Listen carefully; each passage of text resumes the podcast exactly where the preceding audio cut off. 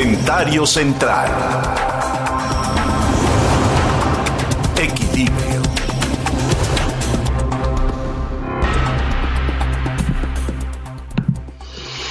Bueno, quiero, quiero comentar con ustedes lo que sucedió con el, con el apagón. Yo, yo pienso que las explicaciones que dan en la Comisión Federal de Electricidad son verdaderamente ridículas, pero, pero, pero resultan ofensivas. El hecho de argumentar que por un incendio, que por cierto es negado por el gobierno de Tamaulipas, que pudo haber ionizado el aire alrededor de, las, de los eh, cableados de alta tensión del Sistema Nacional de Distribución de Electricidad, es de suyo un asunto de carácter ridículo porque, entre otras cosas, no solamente aclara el problema o lo aclararía, sino que lo hace mucho más agudo porque si la vulnerabilidad de la estabilidad del sistema eléctrico nacional que hace que haya cortes de luz en 23 estados del país es atribuible a un incendio de pequeñas proporciones que dice el gobierno de Tamaulipas no existió, pues ahí me habla de que el problema estaba mucho peor de lo que pudo haber sido el apagón per se. Por otra parte, también se argumenta, y esta sí es que el apagón se dio porque ha habido un exceso de permisos para la cogeneración de energía eléctrica de plantas ya sea solares o eólicas que dieron un exceso de suministro, lo que desbalanceó al sistema eléctrico nacional. Segunda explicación, que verdaderamente resulta ofensiva. Y una tercera explicación, que es la que dice Armando Guadiana, que para mí es la más creíble. Dice, no, el problema es que el anterior director del SENACE, que es el Centro de Control de Energía de, del país, renunció al gobierno de la Cuarta Transformación porque las recomendaciones que él hacía no les hacían caso los funcionarios de la Cuarta Transformación encabezados por Manuel Bartlett, y la dirección de la Comisión Federal de Electricidad. Y por lo mismo renuncia un señor Mosco y dice que quien entró en su lugar es un hombre incapaz que se le fue el sistema porque no supo balancear un desbalance del sistema eléctrico nacional. Sea por lo que sea, la incapacidad figura aquí como la explicación más clara y dice el propio Guadiana que la cuarta transformación está ignorando a las personas que pudieran tener la capacidad para resolver problemas de este tipo y ponen a los amigos de la cuarta transformación. Bueno, ahorita estamos viendo un ejemplo, ¿no? Estamos viendo cómo sube a la Secretaría de Seguridad Pública una señora como Rosa Isela y se va de la Secretaría de Seguridad Pública un señor como Durazo, ambos amigos del presidente de la República que no tienen capacidad para aquello para lo que fueron nombrados. Yo recuerdo a Durazo cuando era secretario particular de Luis Donaldo Colosio, que una cosa es ser secretario particular de Luis Donaldo Colosio y otra cosa es ser director de la seguridad nacional en un país en la que se dijo por gobernadores que no iban a las reuniones de la seguridad nacional encabezadas por él porque no se llegaba absolutamente a nada. Pero el hecho es que Dice el presidente de México, lo dice enfáticamente, que con que haya un 90% de honestidad y un 10% de capacidad, la persona que él nombre está haciendo lo correcto. Pero yo me pregunto si la corrupción no es, aparte de robar, el poder aceptar una posición para la que tú sabes que no estás preparado porque esa es parte de la explicación del por qué nos está pasando todo lo que nos está pasando. Imaginemos a México como una empresa. Y yo me pregunto, si tú harías en una empresa director a una persona que a lo mejor estaba trabajando en intendencia limpiando excusados. No quiero denostar a quienes hacen ese trabajo, por supuesto que no, pero puedo entender una persona al frente de una organización tendría que tener mayores capacidades que una persona que está al frente del limpiado de excusados. Esto nos está pasando con la cuarta transformación. Y no quiero decir con ello que en gobiernos anteriores no pasara lo mismo. Recuerdo una frase de Manlio Fabio Beltrones cuando hablaba de que en nuestro país todo se decide en base de cuotas y de cuates. Nada más que hay ciertos límites que son, digamos, este, permisibles en la jerga política de un país que medianamente, medianamente pudiera aspirar a tener gente capaz para puestos en donde se requiere capacidad. Algo tan sencillo y al mismo tiempo tan complejo, porque he de decir que conforme han pasado los años, cada vez los gobiernos se vuelven organizaciones más complejas en su administración, porque su grado de complejidad tiene mucho que ver no con lo que sucedió o con lo que sucede en un gobierno, sino con lo que sucederá en un país. Y a esto se le llama previsión, y a esto se llama planeación, y a esto se le llama visión, visión que solamente puede tener gente capaz. ¿Qué es lo que está haciendo el presidente de la República y la cuarta transformación hoy en el gobierno? Pues es muy sencillo, está sacando el día. Así están administrando a México. Están sacando el día. Medianamente, porque cada vez más se presentan problemas que resultan inadmisibles. Y les digo uno que se me hace gravísimo. Hay más de 100 mil muertos reconocidos por el gobierno, que pudieran haber sido muchos menos como en Japón, en caso que tienen poblaciones similares o que tenemos poblaciones similares, en caso de que las cosas se hubieran llevado bien. Y así como hay muertos, hay más pobres en el país, 10% más de, eh, o sea, un, eh, un, un 10% que aumenta al 10.2% que ya había, poniendo en 20% la pobreza extrema en nuestro país producto de la pandemia. Pero hay incapacidad económica, política y social que en este momento me lleva a pensar que sacar el día es un problema grave y sacarlo mal es un problema mayor. Yo quiero decirles algo y con esto cierro mi comentario. Hoy, un gobierno que no esté gobernando para los próximos 30, 40 o 50 años no tiene nada que hacer. Y para mí, otra vez lo vuelvo a decir, y lo digo con desgano y lo digo con desdén. Hoy tenemos un gobierno de mierda. Para que tengas el dato. En Central FM. Equilibrio. Fíjense que para que tengas el dato, Paul Hernández Herrera, un experto del Instituto de Biotecnología de la Universidad Nacional Autónoma de México, está desarrollando un sistema para procesar y analizar grandes cantidades de imágenes con inteligencia artificial. El proyecto utiliza el procesamiento de imágenes de Machine Learning en una plataforma que, entre otras cosas, ha permitido descubrir el movimiento real de espermatozoides, lo que implicó procesar 27 mil cuadros para poder llegar a darle un, seguimiento a el curso que sigue un espermatozoide en su camino hacia la fecundación. El científico mexicano tiene para esto el apoyo de la iniciativa Chan Zuckerberg, eh, encabezada por Mark Zuckerberg, creador de Facebook, y de su esposa Chan, que está impulsando proyectos tecnológicos que beneficien a la sociedad. Esta organización apoya tan solo a 20 proyectos alrededor del mundo y uno de ellos es del científico de la UNAM, único elegido para México en el marco de la iniciativa que es respaldada por la red social más importante y más grande del mundo, para que tengas el dato. Para que tengas el dato, el piloto francés Willy Jobard tendrá su décima tercera participación en el rally de Dakar en Arabia Saudita, haciendo uso de una motocicleta híbrida alimentada por hidrógeno.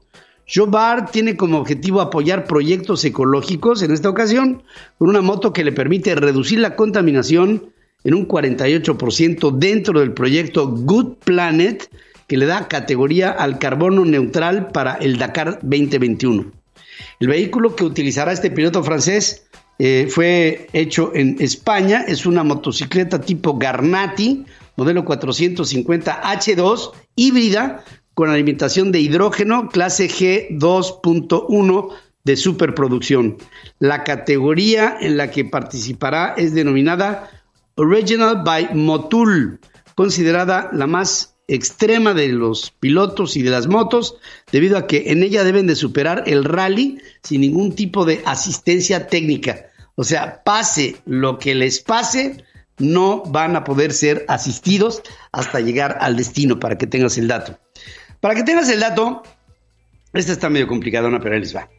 Eh, científicos de la Universidad de Tohoku, esto es en, en Japón, hicieron en supercomputadoras las primeras simulaciones de plasma espacial a nivel mundial, incluyendo oscilaciones transversales de campo magnético y longitudinales de presión.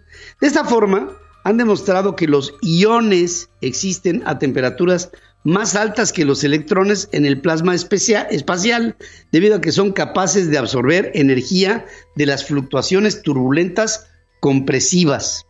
Esto permite entender las observaciones de varios objetos astronómicos como imágenes de discos de acreción o la sombra de un agujero negro supermasivo que se capturan mediante el Event Horizon Telescope.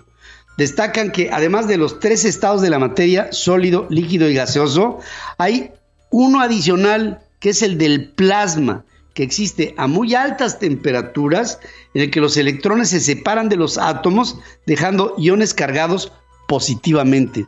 A lo mejor ahí podemos encontrar la razón del apagón, ¿verdad? Para que tengas el dato.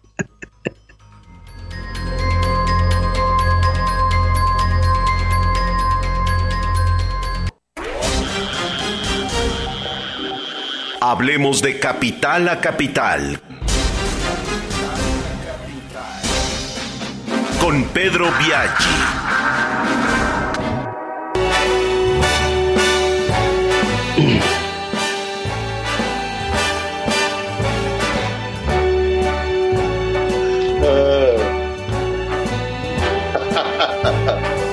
Start, Start spreading the news. Because Biaggi's over there in Manhattan. O sea, ahorita la gran manzana se ha sacudido con la presencia del señor Pedro Biaggi, que se encuentra, entiendo, en el seno de tu familia. Te veo muy cobijado, te veo muy decorado con el árbol. Te veo que hay un ambiente familiar contigo. Te veo feliz y me da mucho gusto saludarte, querido Pedro. Igualmente, mi querido Pedro, Pedro Ferriz de Con, estoy súper contento, súper emocionado, pues estoy en mi hogar, con mi familia, compartiendo estos días. Le llevé toda la contraria a lo que dice la CDC, que no viajen y no estén con su familia. Lo siento, yo manejé hasta Nueva York, de mi casa a esta casa, y he estado en cuarentenado desde que llegué, felizmente, compartiendo, eh, pues como puedes ver, eh, en mi entorno. So, gracias a Dios estoy aquí y qué bueno que puedo compartir contigo este momento, este último momento de este año 2020 que lo despedimos, pero con mucho gusto. Es como, chao pescado, adiós. La palabra del día, Pedro, fíjate, y hablando verdad con, con emoción, es reflexionar. Y creo que es una que hemos utilizado constantemente, aunque sea la palabra del día o no, estamos constantemente reflexionando porque tenemos que encontrar una nueva forma de vivir, un nuevo amanecer, una actitud positiva. Y para eso, pues digo así, no importa cuánto crezca, cuánto haya llegado a comprender o cuánto haya sanado mi pasado, siempre habrá nuevos horizontes para que explorar y aún más oportunidades para crecer. Claro que sí, yo entiendo que eh, la reflexión es lo más importante, sobre todo cuando uno puede y tiene la capacidad de estar quieto, ¿verdad? Y estar en contacto con lo divino. Así que Pedro, eh, hoy, eh, para despedirme, Desafortunadamente, tengo que decir que hay otro récord nuevo más en los Estados Unidos que se establece. Es desafortunado tener que continuar diciendo lo mismo, pero hoy se establece el nuevo récord de 3.725 muertos solo en 24 horas. Eh, por, obviamente por el coronavirus, algo que está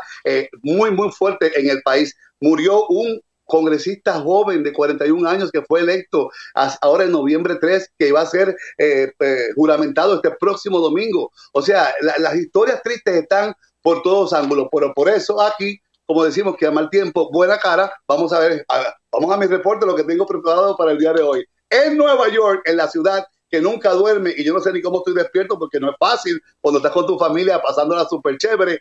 Hace un frío, Pedro, salvaje, brutal. Y ya, ah, bueno, está tan frío que se siente de esta manera. ¡Qué frío!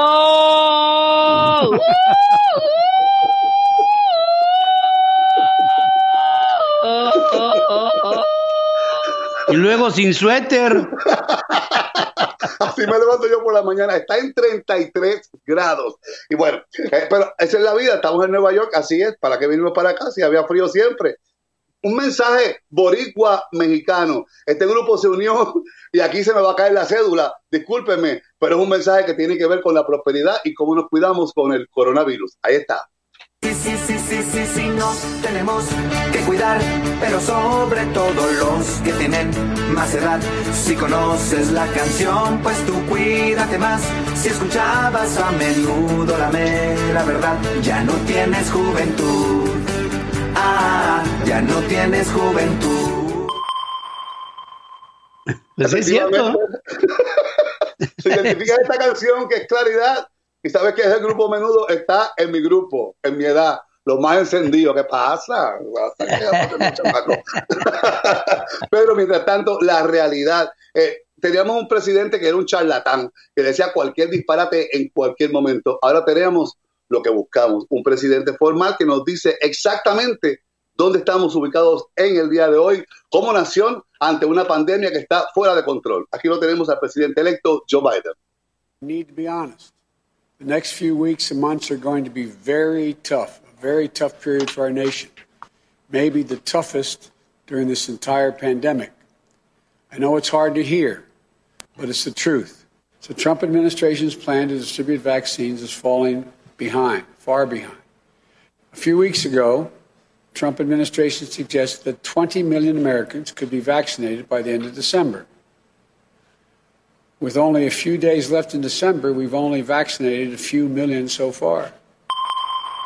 Es, es, es, bueno que nos pase. ¿Quién nos manda a creerle a Trump lo que dice? Él decía que íbamos a tener 20 millones de personas vacunadas al final del año y solamente llevamos dos. El presidente electo Joe Biden dice que tiene que ser honesto, que los próximos meses serán los peores o sea, estamos esperando lo peor, lo más fuerte de la pandemia. Y obviamente habla de la administración Trump como han sido tan, no tan irresponsables en esta forma de trabajar con, pues, con nosotros, porque eh, en realidad entendemos que los, los, de los 20 millones, solamente dos hasta el día de hoy se han podido eh, llevar a cabo. Mientras tanto, el mundo se ríe, efectivamente, eh, somos todavía aún la burla del mundo, porque el, el mismo Trump nos va a decir cómo es que se siente el mundo sobre el presidente, sobre él y sobre el país. Aquí va. The world is laughing at us. They think we're stupid. The world is laughing at us. The world is laughing at us. The world is laughing at us. We don't want other leaders and other countries laughing at us anymore, and they won't be. They won't be.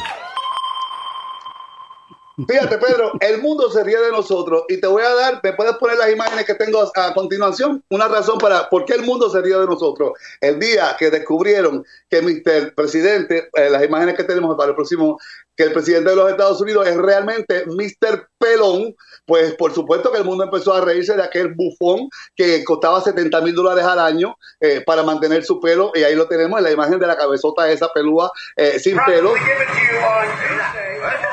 ¡Hey!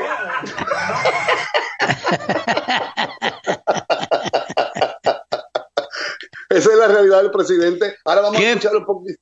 Feo tipo, caray. Qué feo, ¿verdad? Uf, qué disgusting. Pero Disgusting. hablando de disgusting, disgusting es su legado, lo que realmente va a quedar. Cuando hagan la enciclopedia, no, la librería que le hacen a los presidentes, de qué va a ser una, va a ser una tuitería, qué va a ser eso, qué, qué van a hacer. Pero esto es parte de lo que hablarán a través de los años, eh, lo que hablará la historia de este presidente. Ahí está. You'll go person, woman, man, camera, TV. So they say, could you repeat that? have a good brain. I'm an extremely stable genius. Donald Trump's very, very large uh, brain. I know words. I have the best words. I have like a good memory because I'm cognitively there.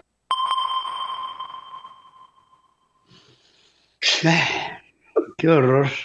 cognitivamente presente. Woman, Men, TV, o sea, eh, sí, todos los personas que podemos pensar que tenemos la capacidad de, entender lo que es eh, las cosas como son, sabemos que eso pudo haber continuado por cuatro años más y afortunadamente pues no tenemos esa opción ya más. Aunque él siga luchando y diciendo que él ganó y, siga de una forma u otra manipulando el sistema, eh, todos sabemos que en este año la imagen más perfecta, la que mejor describe cómo sacar al presidente de los Estados Unidos de la Casa Blanca, es la siguiente, y tú lo sabes, Pedro, ahí está.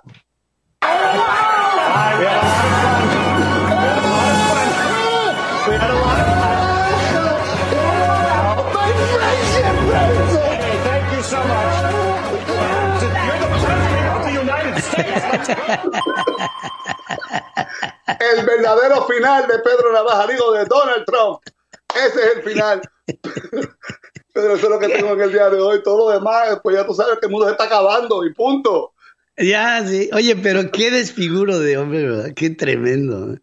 Qué legado. Y, te, y, te digo una cosa, el seniority con el que se está presentando Joe Biden me gusta cada día más. El hombre habla con, con, con ya la, la prestancia la presencia de un próximo presidente dignificante en los Estados Unidos y cuando la dignidad de un puesto se pierde, ojalá y la recupera rápido el presidente Biden después de este payaso que se va, que hizo el ridículo hasta el final. Hasta el final. Eso es lo que tengo en el día de hoy, mi querido Pedro. Toda esta información vive en Central FM Online y por supuesto que le digo adiós a este año desgraciado 2020 y le damos la bienvenida al próximo 2021 para ti, para nuestra familia, para todos nuestros colaboradores, para todas las personas que nos escuchan y nos ven. Bendiciones, un fuerte abrazo y feliz año nuevo. Gracias, feliz año. ¿Sabes qué está diciendo este 2020? ¿Qué dice? And now the end is near, and so I face The final curtain, my friend. Oye. Pedro, te mandaron saludos, te mandó saludos. ¿Ah, sí? El año viejo. El año viejo.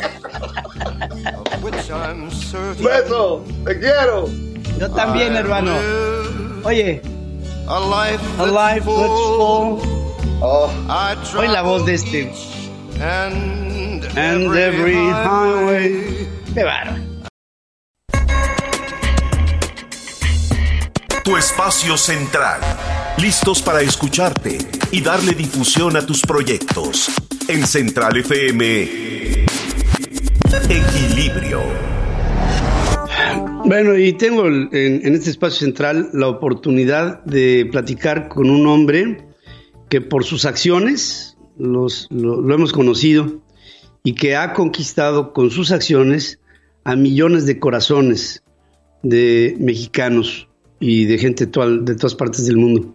Me refiero a Fernando Landeros, que al frente de la Fundación Teletón ha tenido una rápida acción de meses atrás, cuando convirtió a los centros de rehabilitación infantil Teletón en, eh, en centros de atención de COVID en la República Mexicana, sin dejar de atender en otros sitios con esta forma de reinventarse rápida a todos los chavos en su proceso de, rehabilitación. Y mi querido Fernando Landeros, te abrazo, te saludo, te doy la bienvenida, me llenas de alegría. ¿Cómo estás? Buenos días, querido amigo. No, al contrario, mi Pedrito, siempre el gusto de estar contigo. Fíjate nada más, eh, lo que me encontré, a ver si lo alcanzas a ver. Lo tengo por aquí como un recuerdo de con mucho cariño. A ver, ¿quién está y por ahí? ahí estamos dando, ahí estamos dando este un resultado final. Esto fue en el Auditorio Nacional. ¿Sí va? Sí, el último, el último teletón del Auditorio Nacional, ahí estábamos dando la batalla, mi Pedro. Y, oye, y por cierto, eh, la volvimos a hacer en este año a la distancia, se llegó a la meta y, se llegó como siempre con la expectativa de un año muy difícil. Parece que cada año es más difícil, pero cada año se, se, vuelve a lograr el milagro de llegar a las metas con el Teletón y de esto me llena el corazón. Querido Fernando, eh, rápidamente identificaste el tema del, del, COVID y dijiste, van los CRITs y, y los hemos ahora habilitado como centros de atención por COVID. ¿Cuánta gente se ha, se ha venido atendiendo ahí, querido amigo? Mira, Pedro, fueron eh, en total más de 277 mil personas entre los eh, pacientes COVID, los pacientes post-COVID, eh, los niños en telerehabilitación. Por ejemplo, en el caso de Sonora se hizo un, trabajo de seguimiento epidemiológico muy importante. el número es muy grande, 277 mil mexicanos, como dices tú, sin dejar de atender a los niños de Teletón. Ahí la reinvención consistió en crear y transformar la rehabilitación en telerehabilitación y pues bueno, creo que fue una oportunidad para mostrar lo que millones de mexicanos hemos construido en millones de años y que mucha gente se diera cuenta pues del valor de su donativo, del valor de su confianza, del valor de la infraestructura creada a nivel nacional. Y bueno, creo que pudimos ser útiles para miles de mexicanos. Eh, pudimos y podemos, porque según entiendo sigue la tensión y en este momento en el que la pandemia nos ha puesto pues, contra las cuerdas porque hay un mayor número de contagios, estamos viviendo lo que ya sabemos, ¿no? Este periodo invernal le ha puesto al, al, al planeta, le ha puesto nuevos retos, empieza la vacunación y con ello pues de todas maneras las necesidades ahí siguen y sigue el, siguen los centros de rehabilitación infantil atendiendo gente. Sí, ahorita mira, eh, en los últimos meses, Pedro, ya se, digamos que se reconvirtieron a su misión original. Ahorita ya solamente queda el CRIT de Coahuila atendiendo personas con COVID, eh, pero eh, mientras haya semáforo rojo, como es el caso de la zona metropolitana, nuevamente volvimos a ofrecer al gobierno federal, a los gobiernos estatales las instalaciones, porque pues mientras no podamos atender niños, creo que es importante sumar esfuerzos al esfuerzo enorme que está haciendo todo el país por esta terrible crisis que estamos viviendo. Sí, yo estoy seguro que sí, porque, bueno, en este tiempo hace falta la labor de solidaridad de estructuras tan importantes como lo que representa eh, los centros Teletón, que pues son el sistema de rehabilitación infantil más grande del mundo, que tiene prácticamente en cada punto de la República Mexicana un centro de representación y creo que se tendrá que dar y seguir dando con la sensibilidad que te caracteriza una atención ante el ofrecimiento. Ahora, pues todo esto se pone a servicio de la gente, de los mexicanos, pero, pero también habría que hablar de la gente que ha atendido eh, a, estos eh, casos de COVID que se presentaron durante el tiempo en que los, los CRITs se, abrieron a las puertas. Eh, la gente que atendió como cuerpo médico en los CRITs era gente de los propios CRITs o llegaron del sistema público a atender en estos lugares ofrecidos. Fue una combinación, fue un trabajo de equipo, Pedro, mira, eh, lo dividimos en lo que llamamos batas blancas y batas grises. Las batas blancas era todo el personal médico, que en la gran mayoría de los CRIT se trató de eh, doctores, eh, doctoras, enfermeros, enfermeras del Instituto Mexicano del Seguro Social, con quien, me da mucho gusto decirlo, tuvimos una experiencia extraordinaria. Hay una calidad enorme, enorme, enorme en el personal médico en el país. Y las batas grises era todo el apoyo operativo. No era fácil de repente eh, darles las llaves del coche y que ellos manejaran. Teníamos que hacer que todo el CRIT funcionara para que ellos pudieran hacer su trabajo médico eh, adecuadamente. Y así fue como trabajamos.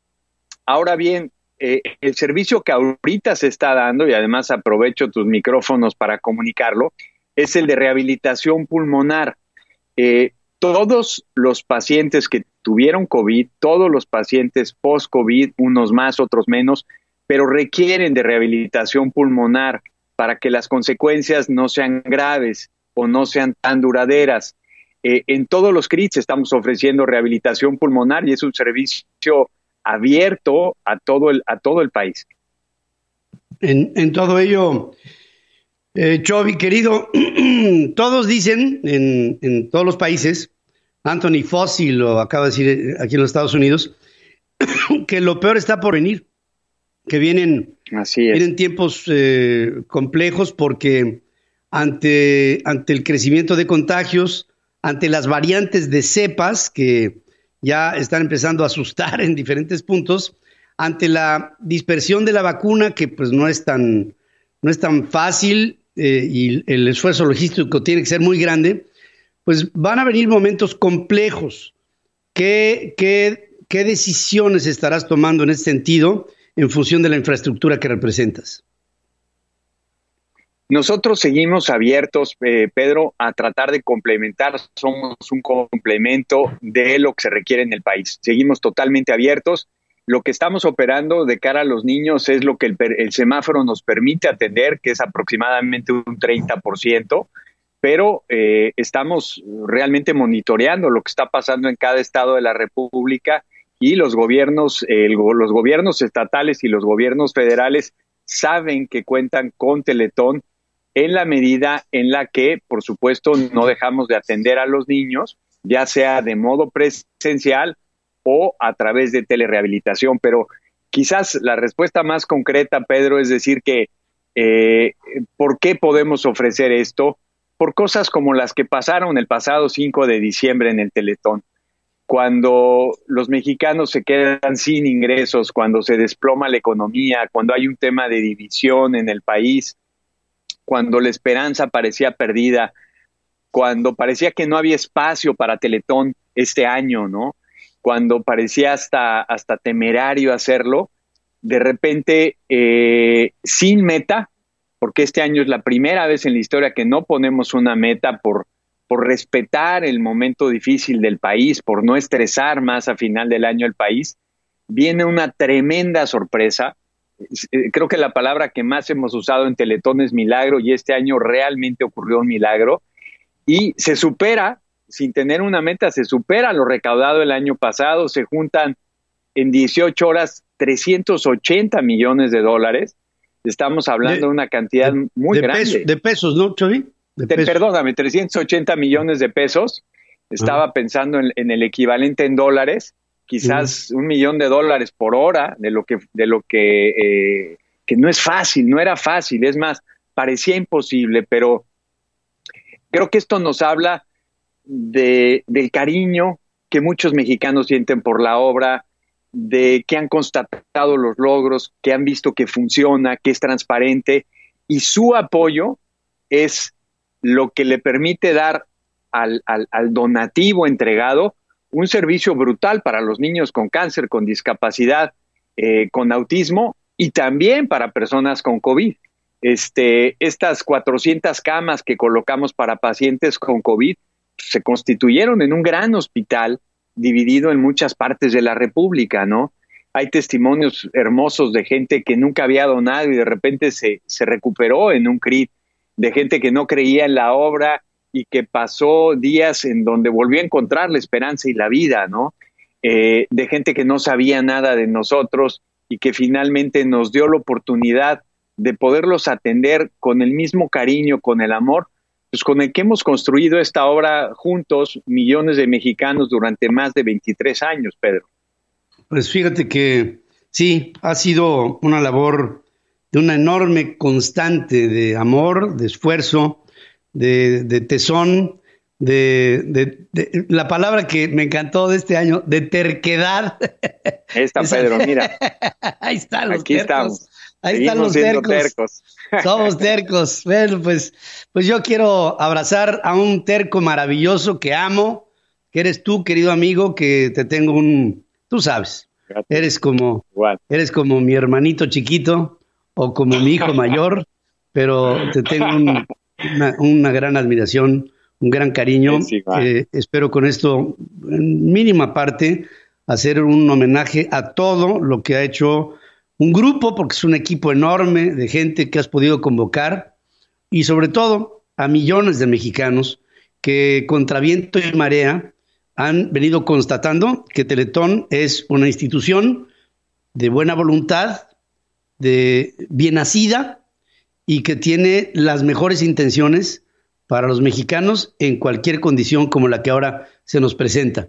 Te mando un abrazo eh, a ti, a tu familia, a mi querida Paul, a los niños, a, tu madre, con todo mi cariño, con todo mi respeto. Y con todo ahí nos están escuchando, ahí nos están escuchando los trillizos, Pedro. Ay, mis vidas, están, dice, dice, dice mi, el otro día dice mi, mi, mi vieja, dice, qué hermosos están los hijos de Fernando. Dice, gracias a la mamá. Estoy de acuerdo contigo, estoy de acuerdo contigo. Pues ahí están, ahí están de público. ¿Eh? Te mando un abrazo con todo mi cariño y ya sabes que el cariño es de ida y de vuelta, mi Pedro querido. Yo los hermano, feliz año. Igualmente, lo mejor para ti y tu familia. Gracias, te abrazo, querido amigo.